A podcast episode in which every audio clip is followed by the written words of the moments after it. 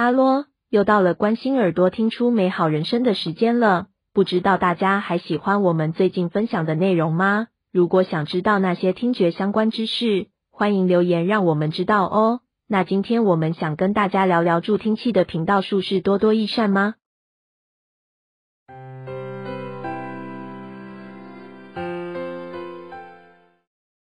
听损者因为听力损失，造成听取声音的动态范围变小。为了避免放大的声音超过使用者忍受限制，助听器使用压缩技术，将放大的声音压缩至听损者的动态范围内，让听损者随时保持在最佳聆听状态，使得小声音听得清楚，一般对话音量听得清楚，大的声音不会造成不舒服。当听损者在不同频率的听损程度不同时，在不同频率所需要的增益量也会不同，因此助听器可以使用者之需求，将助听器所提供的声音频率范围切为多个频带 （bands），以调整至符合使用者所需的增益量。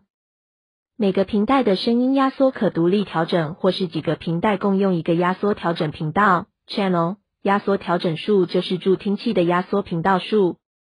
那需要多少频道数的助听器与听力图形相关？研究显示，听力图之曲线决定使用者所需要的频道数。听力图为平坦型之使用者，透过佩戴频道数较少的助听器即可获得良好可听度。对于陡降型的听力图或是个频率听损差异很大的使用者，则需要较多频道数才能够获得较好之可听度。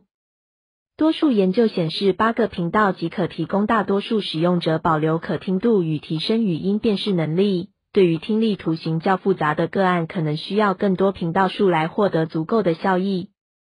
不是多多益善，而是因人而异。目前市面上各家厂牌之助听器，多数基本款助听器仅拥有八个频道数，高阶助听器频道数可多达二十个以上。使用者可以依据自己的听力图来进行选择合适频道数，而非越多频道数越好。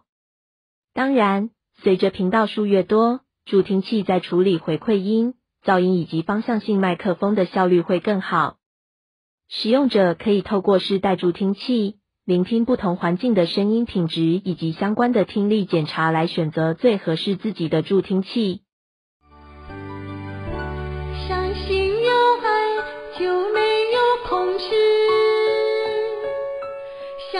有爱，就穿身。